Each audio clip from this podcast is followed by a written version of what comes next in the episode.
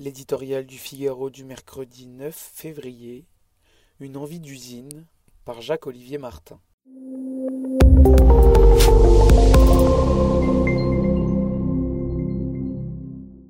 Rebond de la croissance, chômage en baisse, création d'emplois au plus haut.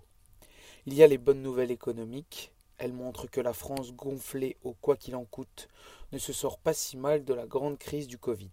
Et puis, il y a les autres, celles qui rappellent cruellement que le malade est très loin d'être guéri. L'annonce d'un déficit commercial record, près de 85 milliards d'euros, ne trompe pas sur l'état toujours inquiétant de notre économie. Il sanctionne son manque de compétitivité, qui freine la croissance, pousse aux délocalisations, désindustrialise tout un pays avec des conséquences pour le moins funestes.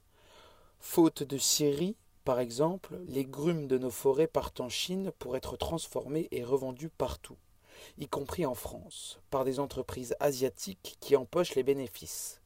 Qui peut encore oser croire à l'entreprise sans usine Coûteux à produire et pas assez haut de gamme, le Made in France a du plomb dans l'aile. En vingt ans, la part de nos exportations en Europe a reculé de 30% quand celle de nos concurrents est appréciée qu'il s'agisse de l'Italie et plus encore de l'Allemagne, dont l'excédent commercial représente près de la moitié de nos exportations. Il faudra beaucoup plus que des Airbus, des bons vins et des produits de luxe pour inverser la tendance. Pour vaincre ce mal français, comme l'a nommé le chef de l'État, il n'y a pas d'autre solution que de réindustrialiser la France. Car tout est bon dans l'industrie. Elle offre des salaires plus élevés qu'ailleurs, nourrit les territoires et produit de l'innovation. Et, surtout, tout est encore possible. Les révolutions industrielles rebattent les cartes. Notre pays peut donc revenir dans la course, à condition de réduire dès maintenant les impôts de production pour permettre aux entreprises de retrouver très vite de la compétitivité et d'investir dans les meilleurs outils. Autre priorité, former massivement des techniciens et des ingénieurs.